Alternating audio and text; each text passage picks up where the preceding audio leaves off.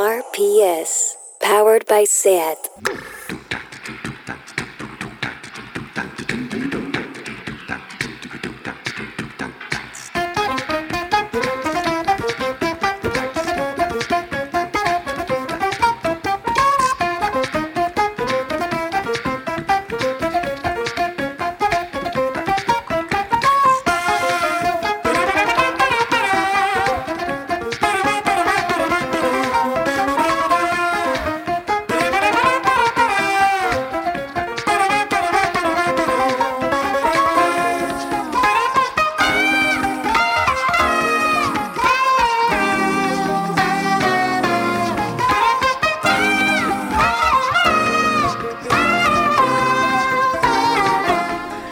Y bienvenidas a Tardeo. ¿Ya estáis al día viendo la retransmisión en directo de la construcción de los hospitales de emergencia en Wuhan?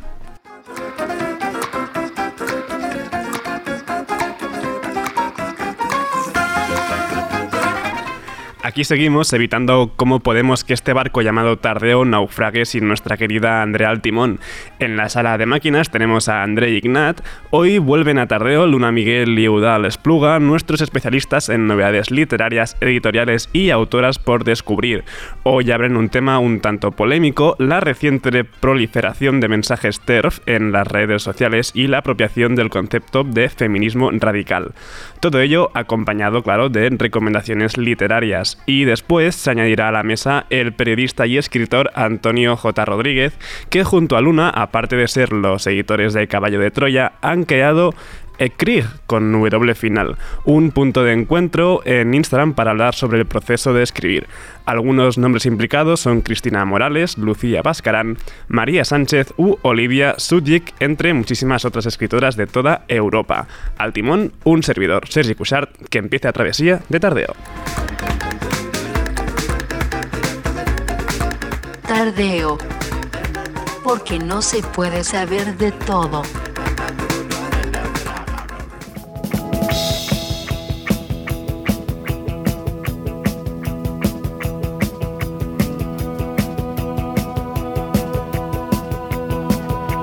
Guillotina.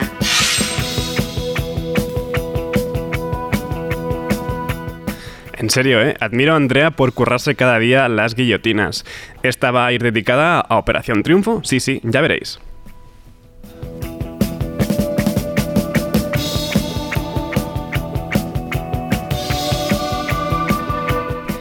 Contexto. Alguien en Twitter pide a Tinet Rubira, director de Jazz Music, es decir, la productora detrás de OT, que si algún concursante puede cantar alguna canción de Bad Gyal. A lo que él responde que les gusta mucho Bad Gyal, pero que cree que su repertorio no es el indicado para un talent show como, como es Operación Triunfo. Bueno, puedo medio aceptarlo hasta ahí más o menos bien. De golpe, alguien salta, ¡boom! Bad Gyal no es música. Y epa, Tinet Rubira vuelve a responder. Perdona, Bad Gyal sí que es música, ya les gustaría a más de un músico, entre comillas, tener su trayectoria e impacto en el público y en el mercado discográfico internacional. Sí, por supuestísimo que Bad Gyal es música, está claro, y aparte que de algún energúmeno ignorante, a cualquiera que se le pregunte, pues te reconocerá que sí, que es música. Puede gustar más o menos, pero música es. Pero no, Tinien Rubira, al, al, hacer música, no se, no se mide por la trayectoria ni por el impacto en el público y el mercado discográfico internacional. Si se fuera al baremo, si no existi así, no existiría la música. Así que nada, vayamos con lo que por suerte sí existe sin importar el impacto ni la trayectoria. RPS.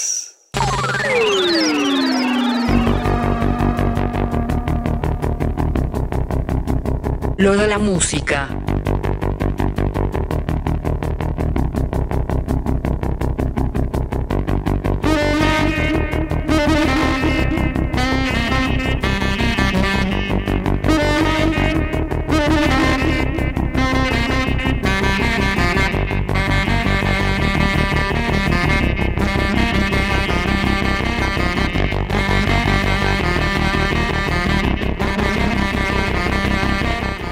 Hola Sergi, ¿qué tal? Menuda preciosidad de sección que se marcaron Noelia Begoña con Caroline, Martí y sobre todo con Petra, ¿eh?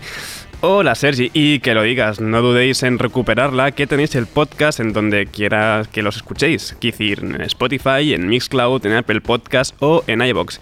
Y ahora sí, entro en materia, qué alegría y qué holgorio, tenemos nuevo tema de Seth Dalisa, Oh My God.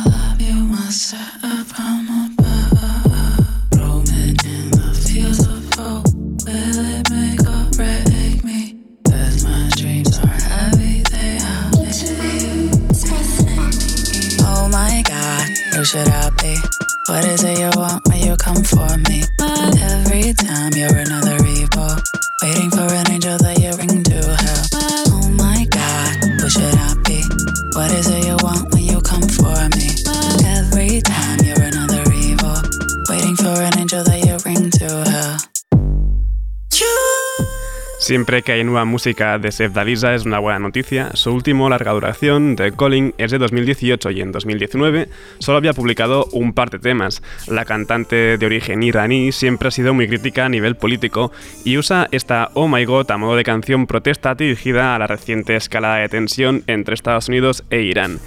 Y a lo que viene, cuando he visto estos dos nombres juntos, no he podido evitar emocionarme.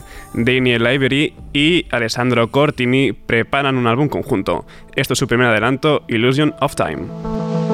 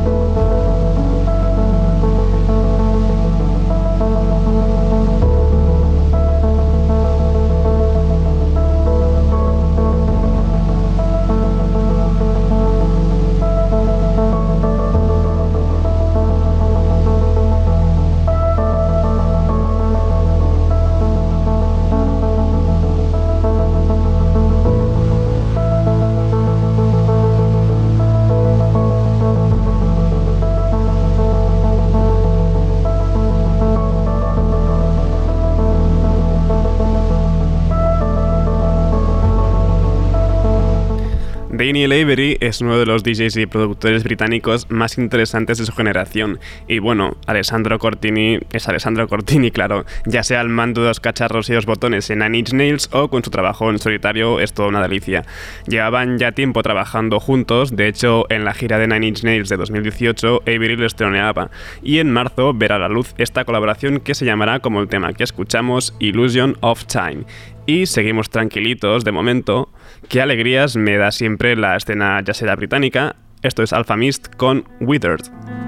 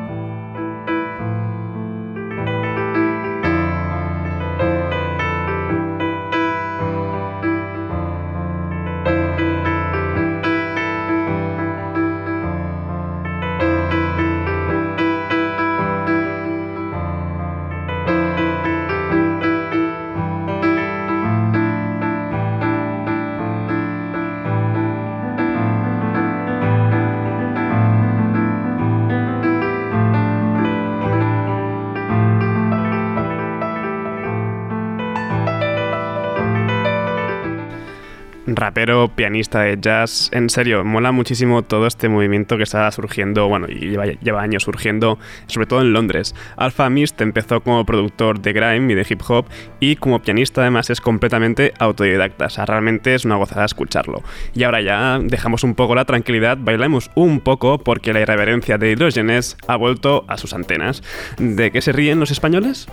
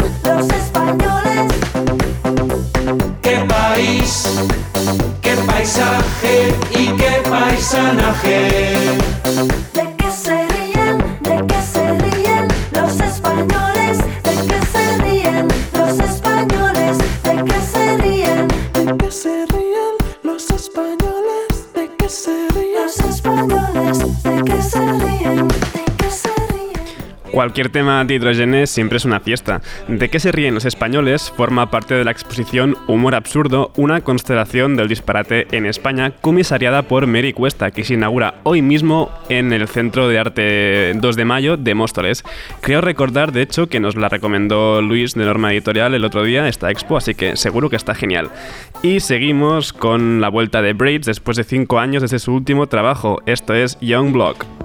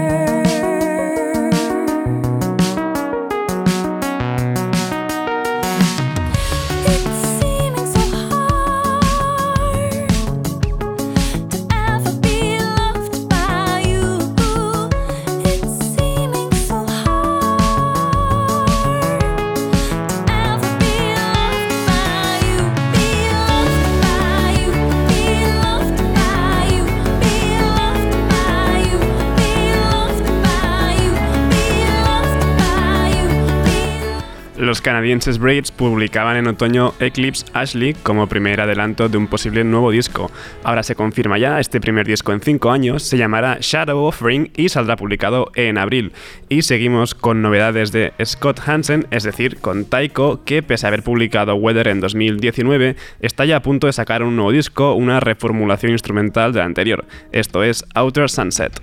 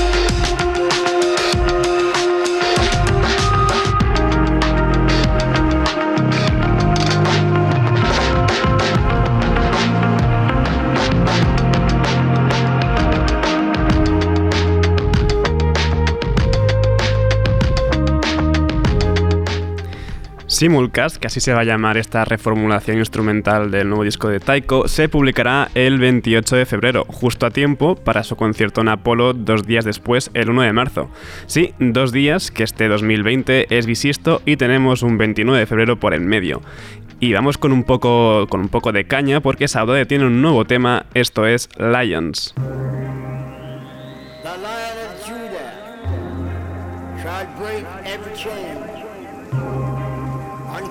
Victory again and again. While the lion roar and the lion roll and the lightning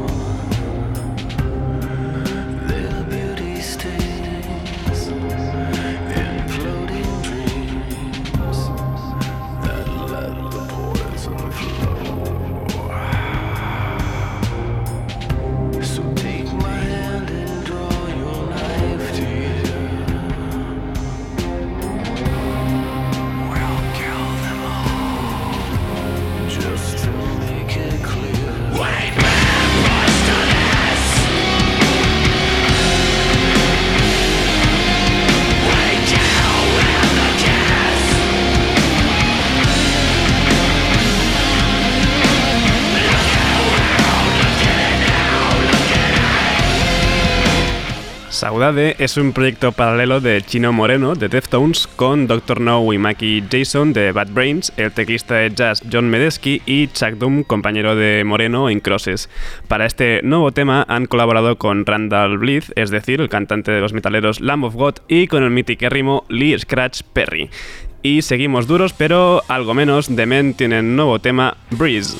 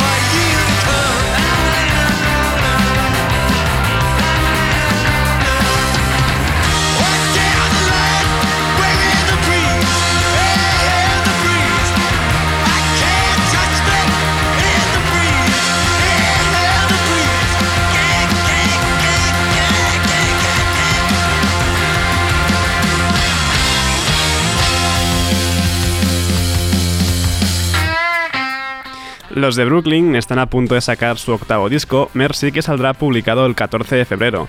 Como diría Andrea, una fecha que hay que tener apuntada no porque sea San Valentín, sino porque es viernes y habrá un montón de novedades discográficas. Y hay que contento, acabo con dos temas así machacones, bueno, más o menos de electrónica. El primero, aparte, tiene a Tom York en el meollo, así que yo muy feliz. Remix de Know the, eh, Know the News de Tom York por parte de Overmono.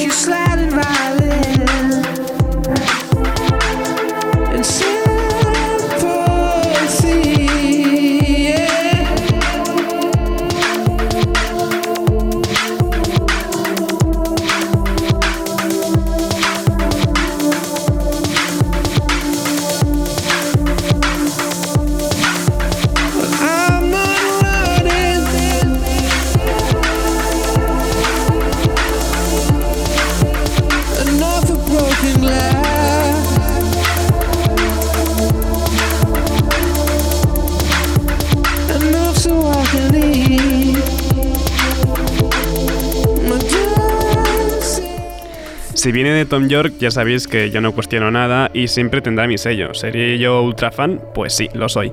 Pero bueno, gran remix que se ha marcado Overmono. Y me despido, despido ya lo de la música con Metrallaca de la Buena, último adelanto del nuevo disco de Square que se publica este viernes y podremos verlo en directo en esta edición de Primavera Sound. Esto es Terminal Slam.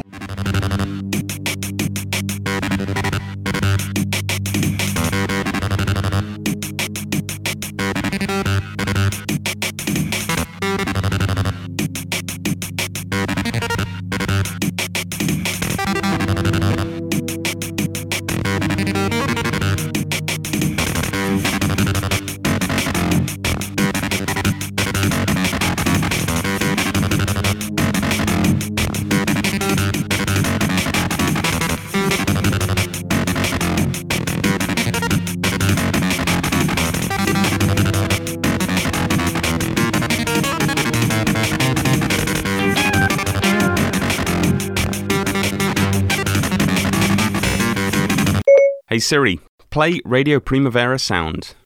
Okay, check it out. RPS. Powered by SAT.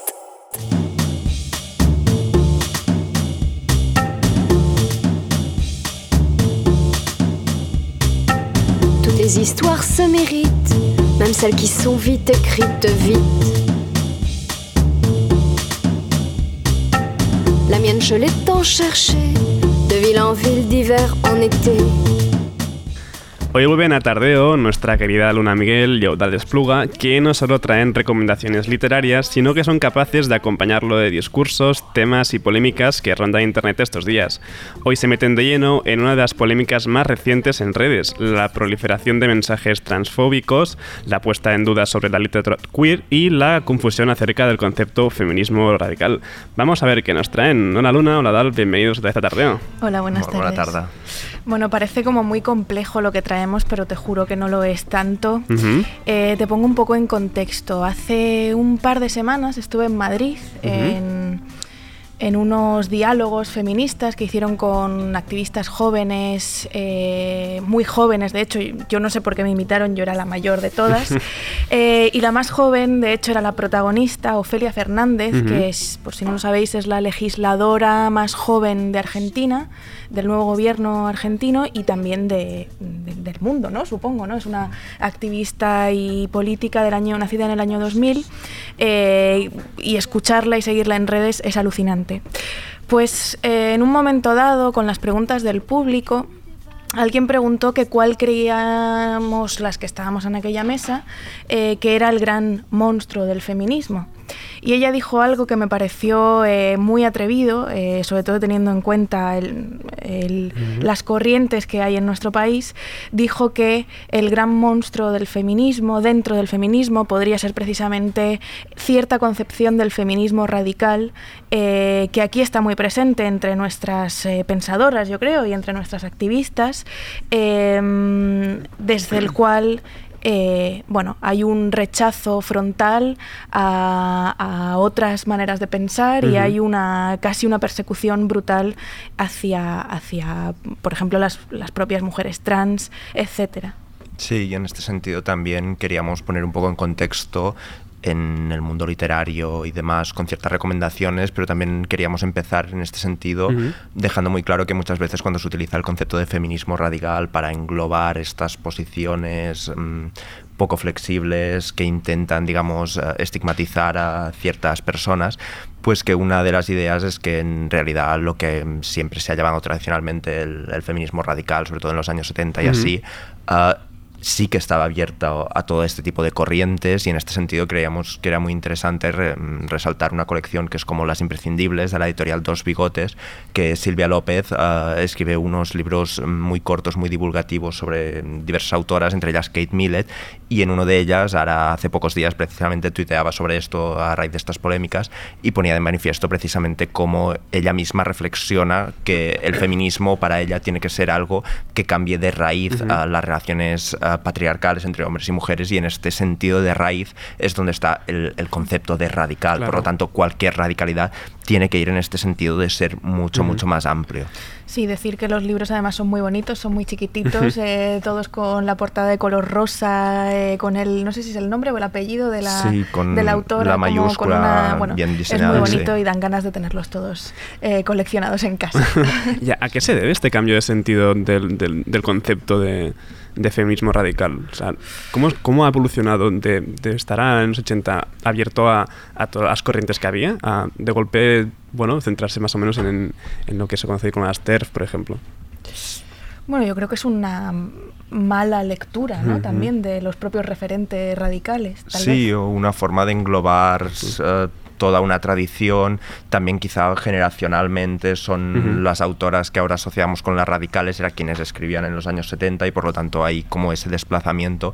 Pero en todo caso también puede haber un efecto de crear como una especie de falsas dicotomías. Es decir, esto, por ejemplo, Berta Gómez en un artículo de La Fronde en el que hablaba quién son esas feministas respetables de la que habla Pérez Reverte, ah, explicaba precisamente cómo ah, muchas veces, como para autoafirmar esta posición y deslegitimar las versiones más posmodernas ah, o más actuales o más disruptivas del feminismo, lo que se hace es crear esas falsas contraposiciones en las que tú mm, desechas como radical todo lo que quedaba a partir de, Ujú. de los 80 atrás y por lo tanto lo metes en una misma etiqueta simplemente para crear el contraste y autoafirmarte el argumento, pero que en todo caso ah, no es, si vas a esas autoras y las lees bien, no es lo que encuentras. Sí, y volviendo a, a Ofelia Fernández, ella la pregunta que se hacía era que qué hay de radical realmente en aquellas personas que utilizan, eh, bueno, que se, que se ponen un escudo, ¿no? Que es en este caso la etiqueta radical, eh, pero que en realidad tienen actitudes racistas, eh, mm, clasistas y profundamente transfobas, ¿no? Co- para con sus compañeras.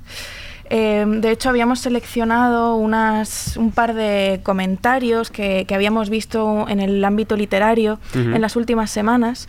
Uno es de Laura Freixas, que ha sido profundamente criticada por, eh, y creo que con razón, por compartir esta, este artículo de Bea Jasper, a la cual yo no, lo cono- no Ujú. co- conocía, eh, y citaba una frase eh, alabándola diciendo, no estamos debatiendo si las personas trans deben tener derechos, estamos debatiendo si los derechos de las personas trans deben eh, con- eh, conculcar las garantías y los derechos de las mujeres. Es decir, haciendo una distinción, eh, poniendo por encima ¿no? Eh, a un tipo de mujer por encima de otro, lo cual es, pues como decíamos, eh, clasista y, y- Totalmente. y, y bueno, y, y para mí asqueroso.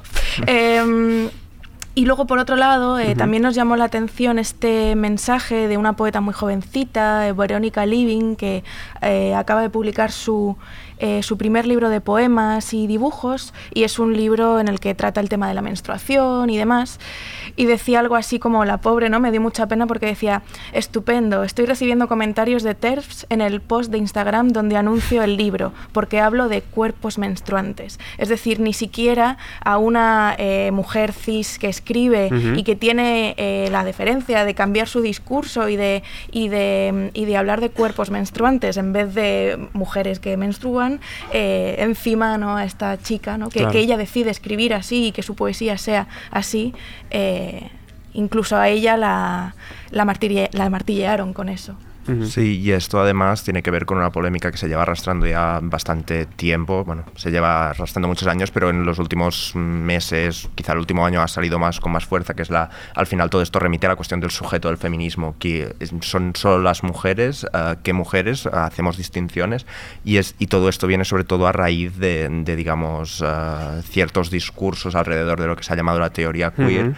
Que han adquirido un cierto carácter mainstream y a partir de aquí donde se ha creado ah, esta tensión dentro del espacio público.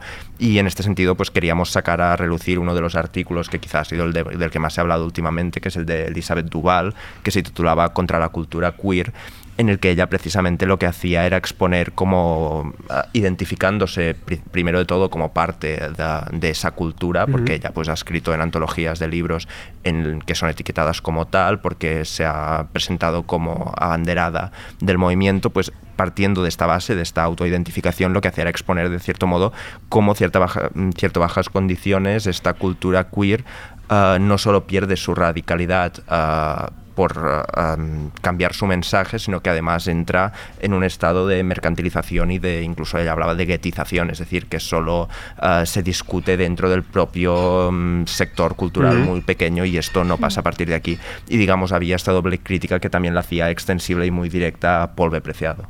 Sí, eh, de hecho, eh, Elizabeth Duval, luego hablaré un poquito más de ella más adelante, eh, pero, pero a mí me, me chocó este, este texto por algo que, que tú decías, Eudal, que es eh, lo, l- mainstreamizar lo LGTB como etiqueta para vender cosas, eh, pero en la en literatura podemos hablar de que eso realmente, eh, de, de qué nicho de lectores estamos hablando, de qué nicho de mercado estamos hablando. ¿no? Realmente, porque em, tien- tiene tanto peso, eh, llega, llega a tantos eh, lugares, toda esta pequeña explosión de, de libros que se podrían etiquetar como LGTBQ, etcétera. Claro, sí, al final es un fenómeno, incluso estas polémicas que estamos trayendo Calición y de las que estamos hablando, que al final también quedan reducidos a un espacio pequeño que, bueno, en Twitter digamos que parece más amplificado porque allí participan ciertas figuras, pues bueno, que al final terminan teniendo cargos políticos o no, y es un discurso público que tiene consecuencias, pero al final sigue siendo un espacio muy pequeño con unas personas que son siempre o casi siempre las mismas y que por lo tanto el recorrido que pueda tener, salvo casos muy excepcionales que sí que puedan hacer un salto y llegar a un público mucho más amplio, pero en general son muy, muy reducidas. Por lo tanto, hablar de mercantilización a veces, o sea, si bien existe el fenómeno, es difícil hasta qué punto se puede extrapolar. De todos modos, nosotros hemos traído recomendaciones para que la gente eh, que nos está escuchando pueda acercarse a algunos libros que a nosotros nos interesan especialmente. Eh, Udal va a hablar de ensayo y yo voy a hablar de poesía, narrativa y cómic, pero te dejo empezar a ti. Sí, bueno, primero de todo creo que ah, teníamos apuntado para decirlo Sí. que se va a reeditar la obra de B. Preciado cierto, sí, sí, en sí, sí, anagrama. sí, que es un buen inicio también. Sí, sí. Sí, sí. Y a partir de aquí, en cuanto a ensayos, ya había traído tres recomendaciones muy breves. Una que es de Jacques Halberstam, que se titula Trans, una guía rápida y peculiar de la variabilidad del género, que es básicamente una introducción tan didáctica como rigurosa a lo que son las teorías de la corporalidad en relación con todo lo trans, que aborda desde la importancia de cuestionar los sistemas de clasificación del género la historia de la patologización de la diferencia sexual, hasta cuestiones mucho más eh, actuales como la relación de los activismos trans con el feminismo. Luego traía también un libro que es prácticamente una enciclopedia, que es editada por eh, Lucas Platero, María Rosón y Esther Ortega, que se titula Barbarismos queer y otras estrújulas, que está editado en Ediciones Bellaterra, que es un libro también muy introductorio, pero digo que es enciclopédico porque realmente es como un diccionario eh, de conceptos sobre teo- teoría queer y transfeminismo, que lo que hace es ofrecer un mapa muy muy amplio para orientarse en todas estas ideas y además ofrece muchísima bibliografía secundaria que va muy bien para mm, a partir de esta introducción llegar a otros, Claro, a para otros seguir lugares. ampliando. Sí. Y como último ensayo que traía aquí era el de Miquel Misé a la conquista del cuerpo equivocado, que es un texto que básicamente impugna la idea de que trans son solo aquellas personas que nacieron en un cuerpo equivocado, que es una cosa que se repite muchas veces, y que reduce el fenómeno a la cuestión del passing, de, de la transición, ya sea medicalizando la experiencia o encerrándolo en unos códigos de género tradicionales. Y lo que hace Mise, pues es en cierto modo es ayudar a romper con todos estos tópicos que desde fuera pues son como muy fácil que se te disparen y él digamos va mucho más allá y ofrece como una visión más ah, articulada de lo que es todo el fenómeno. Sí, Y para eh, parte de, bueno, de, sí, de narrativa y de poesía. Sí, em, mira, voy a recomendar primero a una poeta, se llama Joshua Jennifer Espinosa. Ujú. Eh, ella en su vida real y en su carnet de identidad ya es Jennifer Espinosa, pero eh, dice que quiere seguir firmando con el Joshua eh, sus libros porque eso también le recordará siempre esa, esa transición que ha vivido, ¿no? Eh, y que inevitablemente es una transición que se ve en su, en su literatura, Ujú. en su poesía en este caso. Ella tenía un libro mítico que se llama, lo traduzco, Estoy viva, duele, me encanta, eh, que, que fue como una especie de estandarte de la Alt-Lit, que era bueno, pues aquel movimiento que encabezaban Taolín, Noah Cicero y otro montón de escritores super cool eh, de la escena de Brooklyn de principios de los 2010. Em, y, y ella era una de las grandes autoras de esta, de esta ola. Y yo precisamente eh, una de las cosas que descubrí eh, leyéndola es también que era eh, una mujer trans. Era algo a lo que yo accedí gracias a su literatura, lo que me recuerda a una, a una frase que está dentro del proyecto de CRIR, del que luego hablaremos, em, que, dice algo así como que em, escribir también es eh, contar tu historia para que otros no la cuenten por ti. Entonces yo creo que yo soy Jennifer Espinosa, eh, fue una de las poetas que me descubrió eh, un mundo y además contándomelo ella, no dejando que lo contaran por ella. Por otro lado, traía la mía adolescencia trans, eh, en italiano, eh, la mi, en mi adolescencia trans, de Josephine Joel eh, Signorelli, Fumetti Brutti, firma, es un cómic maravilloso, súper guarro, súper... Está, la, la protagonista está acostándose todo el rato con un montón de hombres, descubriendo bueno, su despertar sexual y también su, su- su, eh, transición como eh, eh, durante la adolescencia. Y es un libro muy bonito que se publicará en España, no sé si a finales de este año o en 2021, en, en la editorial Con Tinta Me Tienes. Y es un libro muy bonito porque ella encuentra amor en su familia y su familia está ahí apoyándola durante la transición, que normalmente solemos ver relatos muy distintos a este respecto. Y también un relato distinto sobre, sobre lo trans es el de Elizabeth Duval en Reina. Eh, es un poco autopromo porque he tenido la suerte de ser la editora de este libro eh, y de ser amiga de Elizabeth Duval y de admirarla infinitamente, aunque a veces no estemos de acuerdo en todo. Eh, pero, pero es un libro que me interesa porque precisamente el- ella lo ponía el otro día en Twitter, la palabra trans aparece cuatro veces en doscientas y pico páginas. Es decir, ella, una de las cosas que, que- que quería hacer es contar su vida y contarla sin tener que aclarar que pertenece a una Claro. etiqueta o a otra, ¿no? Y yo creo que por eso para mí es un libro tan poderoso también, porque, eh, porque es el libro de una persona que escribe con libertad, eh, como Ofelia Fernández, nacida en el 2000, eh, una generación muy libre. Y creo que, que nos habíamos dejado una cosa que queríamos eh, recomendar. Sí, No, ya para ir terminando, o sea, para el final habíamos dejado un libro que se acaba de publicar en Alfa de Kai, Ujú. que es Conversaciones sobre la escritura de Ursula K. Le Guin, que si bien, digamos, parece que se escapa un poco de estas coordenadas, pero es cierto que ella en sus libros de ciencia ficción, sobre todo en Los desposeídos y en La mano izquierda de la oscuridad, ha reflexionado muchísimo y ha experimentado a nivel literario y lingüístico, incluso gramático, ah, con los géneros y por lo tanto en este libro de conversaciones ella tiene distintas reflexiones sobre ah, cómo a través del lenguaje ah, se pueden articular formas de pensar que tienen consecuencias sociales y políticas y en este sentido queríamos acabar con leyendo una cita de este libro en la que ella reflexiona precisamente sobre esto y lo que dice es no tenemos por qué usar el masculino genérico como norma. Tenemos alternativas, así que ¿por qué no usarlas? Shakespeare usaba el they en lugar del he o el she. Lo hacemos a menudo, ahora y siempre, en el habla coloquial. Pero hizo falta que llegaran los movimientos feministas para reintroducirlo en la literatura. Y es importante porque en una encrucijada entre el matonismo de la corrección y el uso moral del lenguaje. Muy bien, antes de dar paso a, la siguiente sección, quiero preguntaros, eh, ¿qué recomendáis más para adentrarse en todo este campo? ¿Tirar por los ensayos o tirar más por la literatura más creativa? Si quieres, yo, yo creo que tenemos una recomendación que está entre el ensayo, la memoria. Para mí también es poesía porque la autora es poeta, eh, que es Los Argonautas de Maggie Nelson. Ujú. Es un libro que, que- que si lees novela te gustará, si lees ensayo te gustará, si no lees nada te gustará.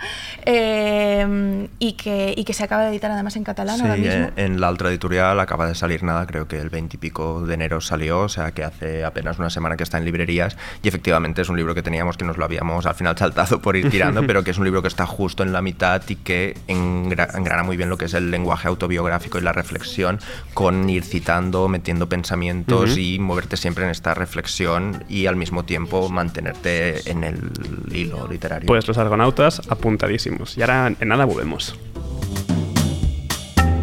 Quand j'ai trouvé mon histoire, elle m'a dit va voir cet homme là-bas. M'a poussé contre lui, puis elle m'a dit maintenant je suis à toi.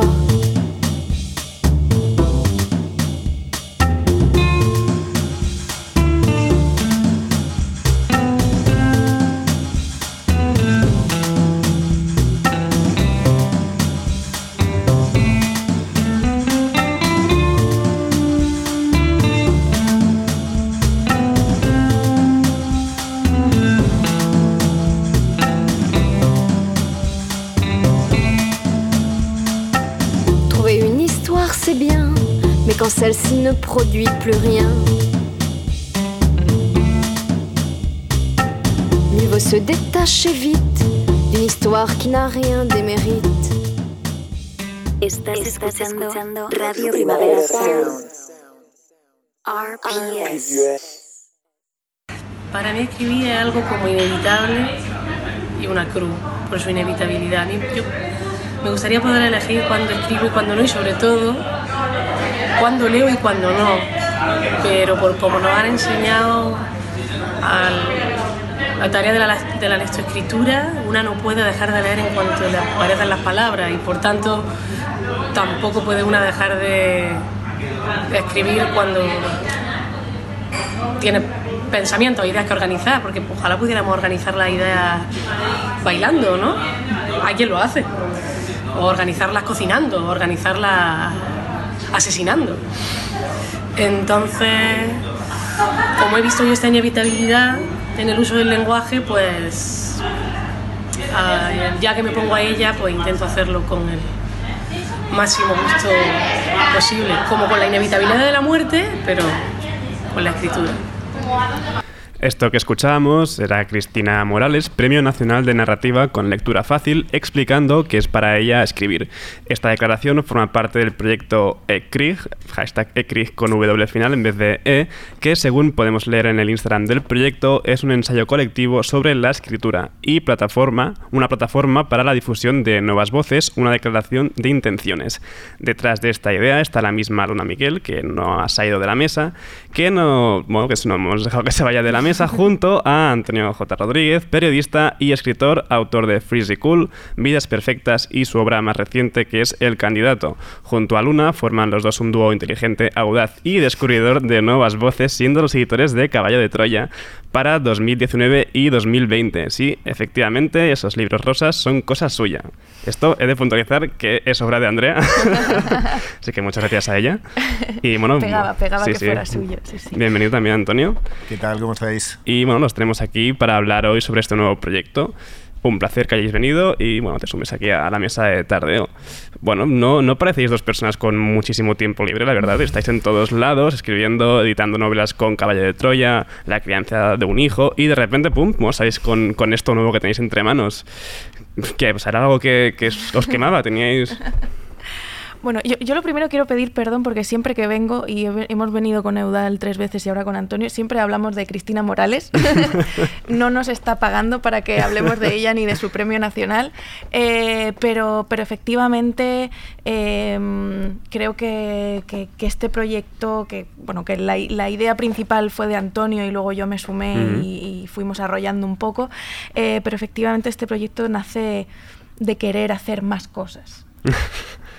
Sí, eh, comentabas ahora efectivamente que, bueno, tiempo, tiempo, lo que se dice tiempo no es que nos sobre, pero es verdad que la idea en su concepción, eh, digamos que cuando, mm, cuando la tuvimos experimentamos una especie de flechazo Mm. inmediato, porque de alguna forma eh, yo creo que es un poco la suma de, de toda una serie de, de inquietudes que tienen que ver con la reacción de Internet, con la relación con una sensibilidad editorial, por el interés por una serie de autoras y autores, eh, y por una manera también casi como de, de entender los medios de comunicación, ¿no? Durante muchas, mm, te diría casi años, eh, habíamos fantaseado con la idea de una, con una posibilidad, ¿no? De un medio en muchas lenguas o, o- o en varias lenguas en las que leemos, solemos leer eh, Luna y yo, y de pronto surgió esta idea tan sencilla, bueno, no la hemos contado, ahora lo, lo detallaremos, eh, donde de pronto fue una para una serie de, de cosas. Y eh, bueno, efectivamente esta plataforma para difusión de nuevas voces, eh, este, bueno, este lugar de encuentro Ujú. para gente interesada en, lo- en la literatura, eh, comienza siendo algo tan sencillo como una serie de mm, video selfies donde distintas escritoras y escritores eh, de Europa en, eh, que, que escriben en distintos idiomas explican lo que para ellas eh, significa escribir. Entonces, bueno, esto es un poco el, el punto, de, el punto de partida. Y este nombre, porque realmente ya, bueno, ya habéis escuchado que, que es complicado de decir en la radio, o sea, es cero radiofónico, es un hashtag, es un proyecto, es un hashtag que se escribe. Sí. Pero no, hay gente, realmente hay se gente cree. que lo pronuncia a lo chiquito de la calzada, que es como "Crrr". Pero eh, lo decimos Ekrir tal cual, sí. ¿Y de dónde sale este, este nombre? Hay varias versiones. Yo, tení- yo tengo la teoría de que escribí, intenté escribir écrire en francés, escribir en francés para quien no lo sepa, eh, borracha, pero luego estuvimos dándonos cuenta de que lo había escrito como a las 6 de la tarde ese mensaje que le mandé a Antonio, entonces era muy raro que yo estuviera borracha. Mentalmente debería estarlo, pero físicamente realmente no. pero sí, es un, es un error en la escritura que nos pareció gracioso porque escribir también es equivocarse. Sí, bueno, como punto de partida eh, hay un- está el libro o la, o la máxima, en este caso el, el libro famoso de Marguerite Duras, eh, titulado así, eh, donde reflexiona sobre, entre otras cosas, sobre la escritura, ¿no? Ujú. Entonces, bueno, esto fue un poco, eh, ya te digo, en, en un- en un momento seminal de gestación de la, de la idea apareció este, este título eh, y Luna y yo nos referíamos a esta idea como escribir, pero cometiendo recurrentemente la misma falta de ortografía, así que dijimos, pues eh, bienvenidos los errores. Entonces, para este proyecto habéis contactado y bueno, contáis con todas escritoras de, de toda Europa prácticamente. Sí, eh, son. eh, hemos empezado con, con los países en los que se hablan las lenguas que conocemos, que como decía Antonio son pues francés, inglés, eh, castellano y catalán. Y, y son, son autoras principalmente que, eh, que ya tienen algo publicado o que tienen una actividad muy intensa en, en Internet y que, y que nos parece que comparten una sensibilidad desde distintas geografías que a lo mejor ni siquiera entre ellas se conocen, eh, pero que ahora, desde que abrimos la plataforma, han empezado incluso a conversar entre, entre ellas. ¿no? Nos apetecía mucho eh, que a través eh, de esas traducciones eh, luego pudieran ponerse en contacto y quién sabe si al final una acabará publicando en el idioma de la otra Ujú. o una acabará escribiendo a cuatro manos con la otra o eh, no pasará nada más que, que serán amigas y ya está, ¿no? Pero, pero queríamos que, que- se produjera esa comunión entre lectoras, autoras eh, y, la, y la gente que simplemente pase por allí para ver el vídeo y a lo mejor se engancha y dice me voy a comprar la novela de esta persona porque realmente su reflexión sobre la escritura concuerda conmigo. Ahora justo has dicho vídeos, hay muchos nombres que, con los que contáis ya. Que, ¿Quiénes podemos eso? Bueno, pues mira, hace unos minutos hemos subido el, el último, que es de Leti Sala, eh, a quien conoceréis eh, por, porque es como eh, una figura muy, muy guay de la cultura barcelonesa y también ha escrito algunas letras para Rosalía. Además, ella es novelista, trabaja para distintas revistas de moda, escribiendo poesía en Vogue, por ejemplo, que es algo que no ves todos los días ¿no? en, en revistas de ese tipo. Y. mm, y ella ha sido una, la última voz que hemos añadido, pero también tenemos ah, ya publicados pues Cristina Morales, que la hemos escuchado antes.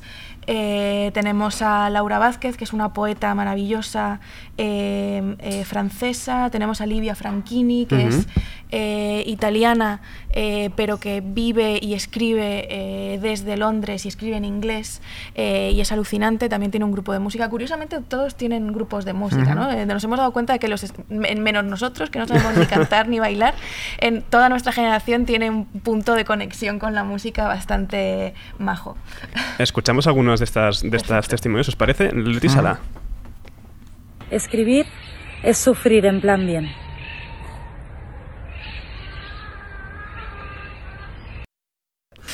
Ha sido muy bueno, Leti Sala muy breve. Ten- otros ejemplos, como has dicho, Laura Vázquez, espero que sean un polín más. Venga. Écrire, c'est comme disparaître. C'est, c'est comme ne pas exister et c'est comme exister au niveau maximum. Quand j'écris, il n'y a plus de jugement. Tout est, tout est possible et tout est pardonné. De momento, solo estamos hablando de autoras. ¿Se- ¿Es así? O sea, solo hay mujeres.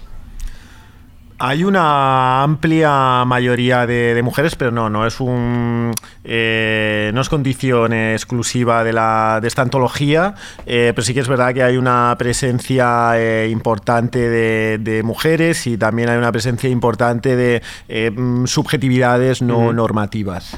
¿Y es algo buscado? Está... Mm, es algo ¿O ha surgido- con lo que congeniamos Claro. en general eh, y, y también creo que es algo que, que marca bastante a una gen- nueva generación, a las nuevas generaciones de escritores en distintos países. Eh, siempre que pienso en el panorama español, eh, pienso en nombres de mujeres eh, y en escritoras millennial o generación Z, son, son ellas ¿no? las que están haciendo las cosas más Ujú. impresionantes. Eh, si te fijas en Francia es igual, si te fijas en eh, Reino Unido es igual, mm, si te vas a América Latina es igual. Hay un, yo creo que hay una explosión de voces que antes a lo mejor estaban, bueno, a lo mejor no, que antes estaban calladas, ¿no? Eh, y que yo creo que desde CRIR queremos también señalar y visibilizar. eh, y por eso también tenemos que nombrarlas en femenino, ¿no? Porque, porque el femenino plural yo creo que es el que nos representa al fin y al cabo. Justo has dicho que lo que quieres hacer desde CRI es visibilizar. ¿Realmente el objetivo es, es hacerte expositor de- del talento europeo o es más hacer un poco de, de pensamiento alrededor de la escritura? Yo creo que eh, mm, por su naturaleza más o menos sencilla, eh, CRIR es una idea que te lleva a, a distintos sitios, desde efectivamente la antología hasta, eh, mm, no sé, la, casi la performance, ¿no? Es decir, eh, históricamente, eh, digamos, una época eh, anterior a Internet, la antología, la selección de eh, autores o autoras en un mismo libro para dar una muestra de su obra, para facilitar el conocimiento de la misma a un público más amplio, era la tecnología, digamos, habitual para, para ello. Mm, yo tengo la intuición o la sospecha de que, digamos, en un, en un momento como el que estamos ahora, hay otras vías, quizá como más sencillas para, para dar a, a conocer eh, ciertos nombres, nuevas sensibilidades, y en ese sentido eh, nos parecía que CRIR era una manera de, eh, bueno, hacer una antología y al final eh, compartir un entusiasmo, ¿no? que yo creo que, que el proyecto, cualquier proyecto editorial eh, consiste en eso, ¿no? en, eh, en un ejercicio de, de generosidad de compartir aquello que te hace feliz o aquello que, que te emociona. ¿no? Y al mismo tiempo yo creo que, en fin, es un, eh, un dispositivo que te lleva a, a- a distintos sitios. A mí, por ejemplo, en cuanto a formato se refiere, me mm, emociona particularmente, digamos, esta idea o esta imagen de, del, del video selfie con las autoras o con los autores, donde uno casi tiene la sensación de estar experimentando una especie de eh, FaceTime eh, con ellos, ¿no? Donde eh, te puedes mirar con las escritoras, con los escritores a los ojos y escuchar de su propia voz qué significa eso, ¿no? Hay algo de, de- de performance, ¿no? Casi un poco a lo... siempre pienso en, en Artist is the Present de, de Abramovic, que, que creo que genera una, una experiencia curiosa, cuanto menos, ¿no? Sí, y aparte también un poco dar un poco por culo, ¿no? En el sentido de que es una al fin y al cabo venimos del mundo de la escritura, venimos del mundo del periodismo, estamos todo el día tecleando, estamos todo el día tocando libros, tocando papel y aquí es una antología sobre la escritura donde nadie escribe, sino Claro. que habla, ¿no? Entonces también esa imagen siempre nos gusta compartirla porque es una manera de, de abrir la palabra escribir. Muchos de los nombres, eh, sobre todo los de aquí, son bastante conocidos realmente y de hecho tú mismo cuando has escuchado la nota de, de audio de Cristina has como pedido perdón porque estabas como siempre hablando mucho de ella y realmente sí que están en escaparates las librerías, salen en la prensa, bueno, los medios tradicionales. ¿Creéis que realmente faltaba este empujón aquí? Ujú. Bueno, es, es curioso porque, porque precisamente Cristina Morales es, es como una presencia total y al mismo tiempo fantasmal porque es la única escritora de nuestra generación que no tiene redes sociales. Entonces, eh, el hecho de que se fiara de nosotros para, para que compartiéramos su vídeo selfie en, en- en Instagram está muy bien, ¿no? Es como ser su... eh, bueno, ¿no? Eh, la persona que le lleva a las redes, ¿no? Al fin y al cabo, ojalá siga colaborando con nosotros en las próximas preguntas que lanzaremos, porque entiendo que el proyecto no se acabará solo en qué es escribir para ti. Y hablando como del proyecto y de en qué va a evolucionar, o sea, ahora mismo estáis en Instagram, pero ¿se va a trasladar la conversación en algún lugar más? ¿Algún otro tipo de plataforma? Bueno, eh, estamos eh, hablando con unas cuantas instituciones para ver si se da la posibilidad de hacer un festival de literatura europea. eh, creemos que en Madrid, probablemente. Esto es un poco lo que más estamos cerrando ahora, pero evidentemente queremos probar otras cosas, ¿no? Habrá que meterse en TikTok algún día. Y ahora, bueno, una pregunta más para vosotros a punto de acabar. ¿Escribe quien puede o quien quiere? Eh, ¿Cuántos minutos tenemos para contestar? Tenemos nada, poquísimos. Eh, hay una. eh, está muy Te lo, bien. te lo dejo a ti. No, no, está muy bien traída la, la pregunta eh, porque eh, de hecho en la hay mm, entre las distintas definiciones que se han publicado y los que y las que no se han publicado eh, coinciden las dos cosas, es decir, eh, hay escritoras que hablan de bueno casi una especie de necesidad física eh, que a una le lleva a ir eh, a contracorriente buscando los momentos de la escritura eh, contra todo pronóstico y contra cualquier, digamos, situa- a- al margen, casi independientemente de, de cualquier situación material, ¿no? Es decir, uno busca esos espacios en los que colarse para, para escribir, pero también está la definición contraria, ¿no? Es decir, escribir, mm, decía Víctor Record, que, que- que es, un, es un trabajo, es una forma de, de ganar dinero, ¿no? Es decir, eh, se, se introduce dentro de unos marcos de materiales muy concretos, ¿no? Entonces, creo que inevitablemente las dos cosas están eh, ligadas. Siento la diplomacia en mi respuesta, pero verdaderamente lo siento así. Porque se debe. Ah. Y ahí lo dejo. Aquí no, no, ya has acabado realmente muy bien. Y no sé, ya está. O sea, ya no hay mucho más. O sea, se quedan dos minutos, no, nada, nada, ni, un- ni dos minutos quedan. Así que muchísimas gracias, Luna. Muchísimas gracias, Antonio, por venir aquí hoy a Tardeo. Y lo dejamos ya por hoy. Mañana vuelve Ojo a Codar con nuevos descubrimientos en plataformas digitales. Y también entrevistamos a Raki Ripper, quien, por cierto, aparece en nuestro nuevo programa sobre salud mental Issues, presentado por Alicia Álvarez y Laura Esquinas. Hasta mañana.